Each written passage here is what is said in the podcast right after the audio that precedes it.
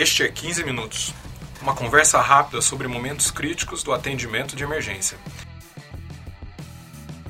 Este é o podcast do curso de Medicina de Emergências da disciplina de Emergências Clínicas, produzido pela Manulha Educação. Eu sou Júlio Marchini, médico assistente do Hospital das Clínicas da Faculdade de Medicina da Universidade de São Paulo e sou é, supervisor da residência de medicina de emergência. E para inaugurar o primeiro episódio comigo está Diego Amoroso. Ele é, é, R2 da medicina de emergência do Hospital das Clínicas. Ele é diretor da Associação Brasileira de Medicina de Áreas Remotas e Esporte de Aventura. Escolhemos o nome de 15 minutos. 15 minutos podem ser os momentos mais importantes da vida de alguém no departamento de emergência. O que, que isso te remete, Diego? Eu acho que esse o termo 15 minutos é exatamente o que a gente ama na medicina de emergência. É o, a hora crucial, é aquele tempo que você não, não tem opção de pesquisar, você não tem opção de procurar na internet a resposta para sua pergunta, você tem um tempo limitado para tomar uma decisão crucial para a vida daquele paciente. Eu acho que, pelo menos pessoalmente para mim, isso é o que mais me deixa apaixonado pela medicina de emergência. E tem uma frase famosa do ficou famosa de Dan Sandberg, que é um médico assistente do Hospital Sangoran de Estocolmo, que 15 é, medicina de emergência são os 15 minutos mais interessantes de todas as outras especialidades. Bom, e o, o assunto desse episódio, nós vamos falar de crash airway. O Diego, o que, que é uma crash airway? Tem um termo em português? Então, a gente está nesse momento a gente está traduzindo alguns termos para medicina de emergência aqui para o Brasil esse é um dos termos que é bem específico da nossa especialidade, que é o Crash Airway. E a gente definiu em português como viária crítica, que, assim, só para vocês entenderem o que é a definição de Crash Airway. Quando o paciente chega para você, a primeira pergunta que você faz em relação ao manejo de via aérea é se ele é uma Crash Airway ou não. Esse paciente, ele vai ser definido como crash, como viária crítica, se ele tiver inconsciente, responsivo, se ele tiver uma função cardiopulmonar crítica ou ausente. Então ele está preparada. Tem um termo em inglês que eles falam near death. Em português a gente acaba traduzindo isso mais ou menos como preparada. Aquele paciente que você sabe que vai parar em 30 segundos, em alguns segundos, se você não intervir imediatamente. E algumas vezes esse paciente já chega para você parado. Então a parada também é uma crash area. E tem algumas coisas importantes aí, né? É, é um paciente que ele precisa de controle de via aérea imediata e provavelmente ele não vai se beneficiar de medicações.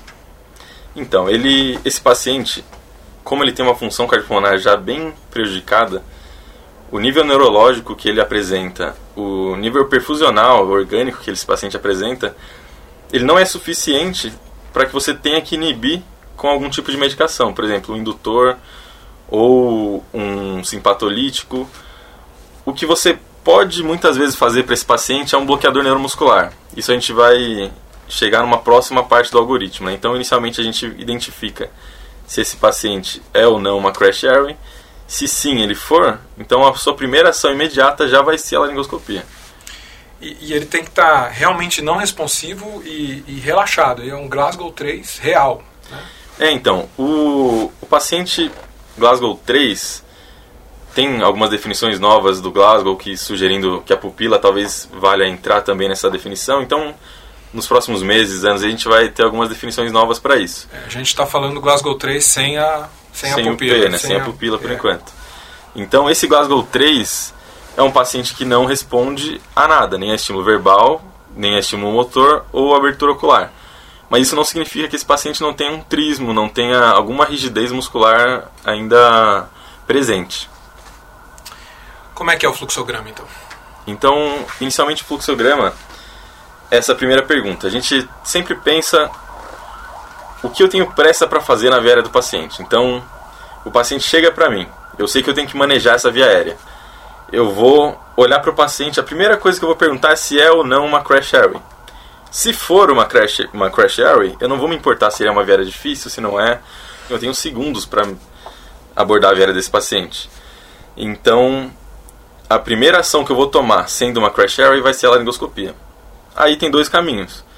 Tendo essa laringoscopia eficaz, se eu conseguir laringoscopar, conseguir visualizar a glote, conseguir entubar o paciente, vai ser o manejo pós-intubação. Se eu não conseguir intubar esse paciente, tem alguns motivos. Independente do motivo nesse momento, eu vou fazer uma dose de um bloqueador neuromuscular, uma dose acima do que a gente costuma fazer para os adultos, que é 2mg por quilo de succinilcolina, ou succinilcolina, ou bloqueador neuromuscular que a gente tem despolarizante, que é o mais disponível hoje no, no Brasil todo. Então a gente faz esse bloqueador neuromuscular. Após o bloqueador, a gente vai esperar em mais ou menos uns 45 segundos. Enquanto eu espero, eu vou estar ventilando o paciente, porque esse paciente possivelmente, potencialmente, ele não tem uma ventilação efetiva. Então, geralmente, esse paciente eu não consigo monitorizar a saturação, ele não tem um padrão respiratório bom, então, nesse momento, eu vou estar fazendo ventilação com pressão positiva com o dispositivo bolsa válvula máscara. Esperei esses 45 segundos, eu vou tentar mais uma laringoscopia. Essa segunda laringoscopia já é minha melhor laringoscopia, porque eu já fiz o que eu poderia fazer para esse paciente para melhorar esse meu ato de laringoscopar. Então ele já está totalmente relaxado. Agora, se eu não conseguir entubar, eu vou começar a usar meus planos, né? Plano B, plano C, plano Aí D. já virou uma via aérea falha. Aí se eu tentar, a via, aí a via aérea falha já é um outro conceito que eu vou poder usar nesse momento também. Se eu não conseguir entubar esse paciente três vezes, ou se eu considero que eu sou um, um especialista em via aérea, eu tenho uma experiência suficiente para falar já na minha primeira laringoscopia que esse paciente é uma via aérea falha. Então eu não consegui entubar porque ele tem uma abertura bucal de 1 centímetro, por exemplo. Mesmo após o relaxamento, ele não abriu a boca. Tem alguma disfunção de ATM, enfim eu posso caracterizar esse paciente como via aérea falha, mesmo antes de fazer as três tentativas. Então ele já vai para um outro algoritmo diferente. Muito bem. É... Tem como a gente se preparar para uma crash airway? Assim, o... A gente tem segundos para começar ela. Sim. Que... A preparação da crash é um pouquinho diferente da preparação da sequência rápida de intubação, por exemplo. Na sequência rápida, a gente tem a preparação antes de conhecer o paciente, preparação da sala de emergência. Só que a gente também tem a preparação depois que o paciente chega. Na crash, quando o paciente chega, você já tem que estar tudo à sua disposição para poder abordar essa via aérea. Então, por exemplo, no intra-hospitalar, material de aérea tem que estar acessível. Eu tenho que ter conhecimento de onde está cada coisa que eu vou precisar, cada equipamento que eu vou precisar para abordar a aérea desse paciente. E até pequenos detalhes. Então, se um paciente precisa de 30 segundos para eu manejar a via aérea antes dele parar, talvez os 10 segundos que eu vá demorar para ir buscar uma luva seja tempo suficiente, seja tempo, um tempo importante que eu estou perdendo para esse paciente. Então, um detalhe de colocar a luva no bolso é uma das coisas que a gente se prepara para esse paciente. Mas, idealmente, você prepara todo o seu território, toda a sua sala de emergência e tem esse fluxo na cabeça. Se um paciente chegar nesse momento com uma crash, eu vou fazer isso, isso, isso. E esse pensamento não é só seu, você tem que ter isso compartilhado com toda a equipe, porque é uma sincronia entre todo mundo, né? A gente mudou isso no nosso serviço, né? No ano passado a gente criou um, uma caixa de via aérea nova e que tem umas características novas aí, né? Então, antes de começar a residência, o como funcionava? Quando chegava um paciente que precisava de manejo de via aérea, a gente tinha que, assim, quem estava presente na sala de emergência tinha que ir até o armário de via aérea, pegar o dispositivo, preparar, testar o material, trazer para próximo do paciente e usar. Hoje, o que a gente conseguiu mudar... Isso, isso foi uma coisa que a gente levantou bem no começo da residência, Foi bem né? no comecinho. Foi um dos primeiros problemas que a gente reconheceu e já conseguiu reverter, entre muitos outros que a gente mudou, mas talvez esse tenha sido o primeiro que a gente conseguiu resolver na sala de emergência. Que agora, quando um paciente chega com uma crash airway, eu já tenho o equipamento à minha disposição. Eu tenho uma caixa aberta, sem selo, sem lacre. Sem lacre. Isso é fundamental para a enfermagem. O material básico para aquela via aérea. Então eu não tenho um equipamento em excesso, eu não tenho muita coisa para me atrapalhar procurar naquele momento. E ele fica bem próximo, ele fica do lado do leito do ele paciente. já fica testado até. Dependendo do de quem está no plantão, já testa esse equipamento. Então, de repente tem alguns médicos gostam de fazer isso, chegar, já colocar o fio guia, já colocar, já moldar o seu fio guia, já deixar o cuff pré-testado e já deixar o ambu na posição, além do capnógrafo já no, no monitor do box 1, que é o, o box de parada que a gente lá, pelo menos no nosso serviço, né? Então acho que esse Isso é uma coisa que a gente conseguiu mudar e que faz muita diferença na prática. Isso é um intra-hospitalar. E, e, o crash away fora da sala de emergência? No... Então, fora da sala, a gente tem também essa questão de preparar o seu material. Geralmente na rua, no SAMU ou GRAU, um serviço pré-hospitalar que você esteja prestando, geralmente na sua mochila você tem o seu equipamento. Então você tem na mente o que você vai fazer quando encontrar aquele tipo de paciente e você sabe o que tem ali. Alguns médicos também gostam de deixar já pré-montado o, o, seu tubo, o seu fio guia, mas na rua tem algumas outras coisas que entram no algoritmo. Então, se eu chego numa cena que está insegura, mesmo que o paciente tenha uma crash area, mesmo que eu saiba que ele pode parar nos próximos 30 segundos, eu não posso intervir. Eu não posso intervir em benefício da segurança minha e da minha equipe também. Como um acidente em rodovia, como um veículo pegando fogo, ou uma cena. De, isso é muito comum em cenas de agressão. Então você chega na cena e ninguém quer que você atenda um paciente. Então todas as 30, 40 pessoas que estavam lá agrediram o paciente não querem que você atenda. Então você tem que pensar primeiro na sua segurança para depois começar a tomar suas atitudes, suas intervenções médicas propriamente ditas. É, isso é uma consideração importante, diferente de quem não é, de quem trabalha no ambiente extra-hospitalar. Bom, então a gente já falou um pouco das duas primeiras, duas a três primeiras tentativas. É, e se você está tendo mais de uma tentativa, você não está tendo sucesso na intubação.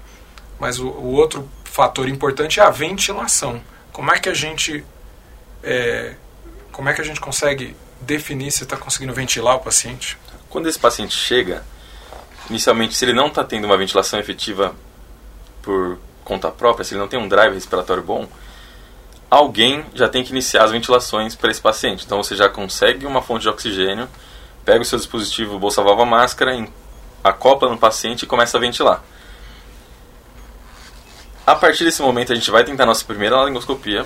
Se depois dessa primeira laringoscopia eu tentei ventilar o paciente e não consegui, isso já é uma viária falha, é uma failed array. Então, suponha que eu tentei entubar o paciente, não consegui.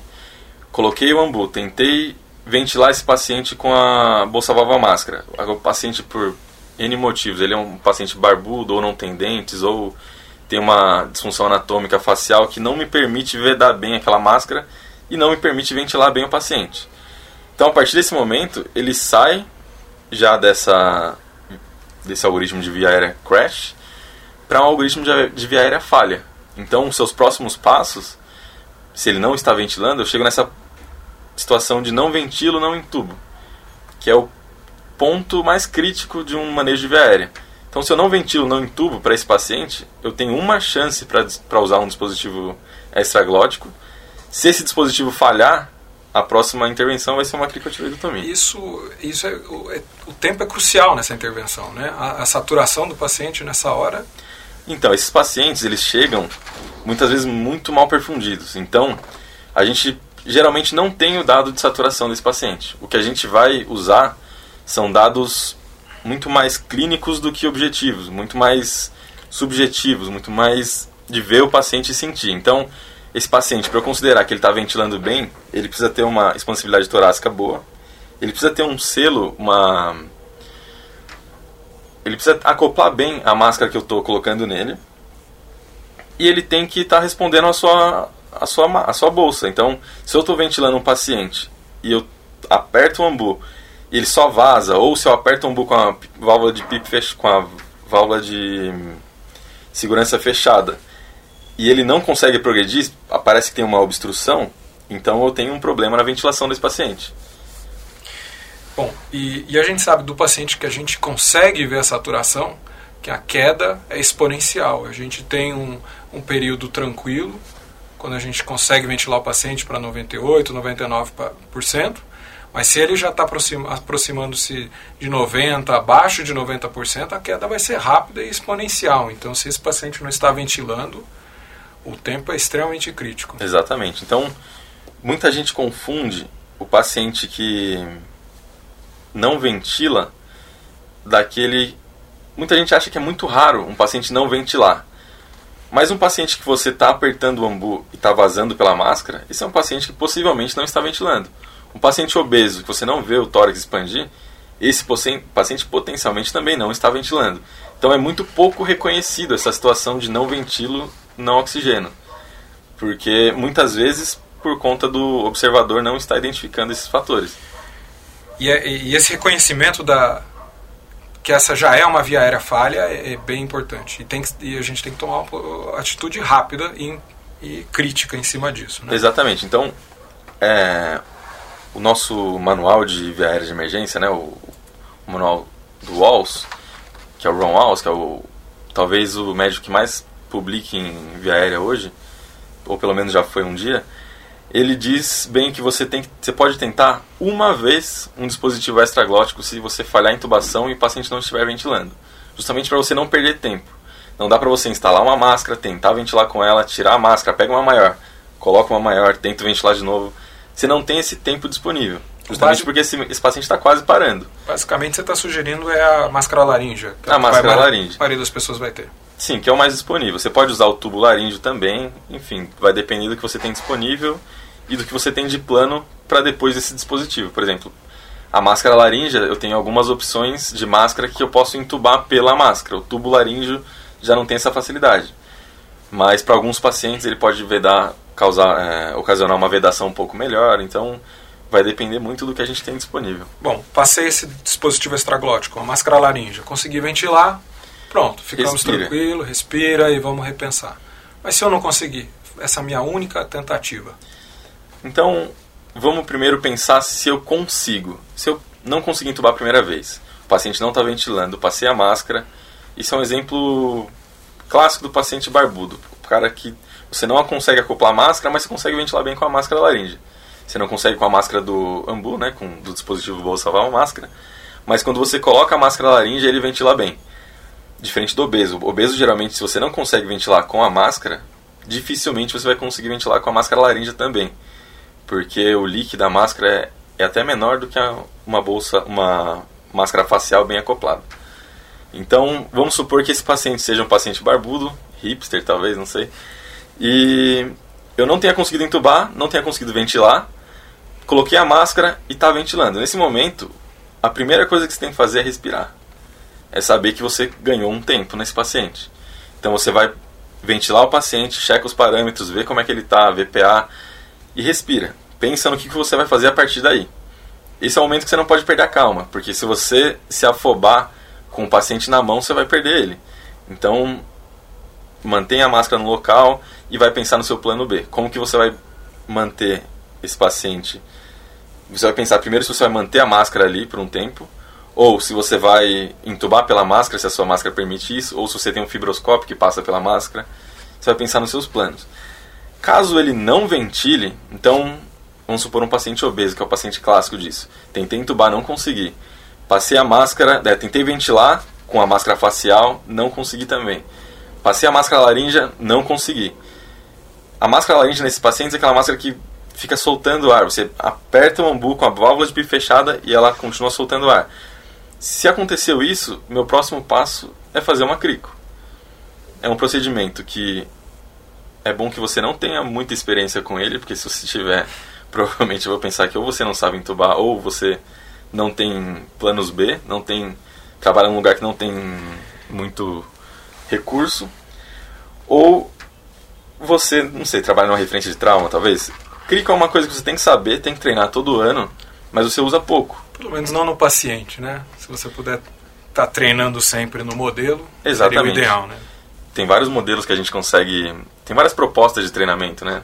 Inclusive para residência, propostas com traqueia de porco, ou manequim cadáver, ou manequim é, plástico, manequim artificial mesmo.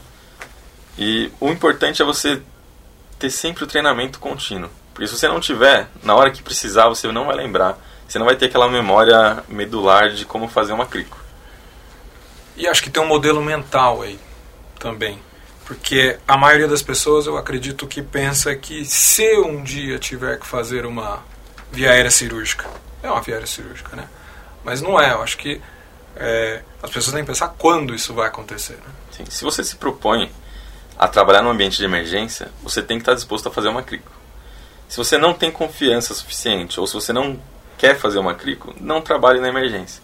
Porque esse é um ambiente que você pode encontrar com o paciente que vai acabar evoluindo para crico.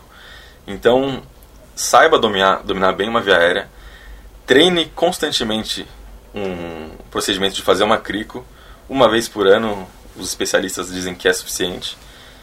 E saiba que na hora que precisar, você faça o procedimento. O que a literatura fala é que a maior taxa de insucesso da crico é por conta da demora em tomar a decisão para fazer a crico. Então, aquele paciente que você testou três máscaras, aquele paciente que você chamou cinco pessoas para entubar, se você precisa fazer, faça. 20 vezes fazendo a mesma coisa. Exatamente. Se não está dando certo uma vez, se você vai tentar a segunda vez com a mesma técnica, com a mesma estratégia, não vai dar certo de novo. Você só está repetindo, né? Então, isso é importante. Via aérea é um, é um assunto que a gente consegue fazer 30 podcasts sobre isso, espero que a gente faça. Hum. Mas tem que saber os conceitos, né? Esse é um conceito importante, de sempre mudar o plano de acordo com a sua abordagem. Muito bem. É, nós não vamos entrar especificamente no, é, nos detalhes técnicos da, da via aérea cirúrgica, fica para outro episódio. Eu queria agradecer aí todo mundo que ouviu o podcast. Eu queria todo mundo, convidar todos é, para conhecer o nosso curso, tá? É, você pode simplesmente pesquisar no Google ou você pode digitar é, tiny.cc barra emergência, vai cair direto lá no nosso curso. Eu queria agradecer o Diego que teve a disponibilidade de vir aí conversar. Obrigado. E vamos, ficamos aí para o próximo episódio. Obrigado, até a próxima.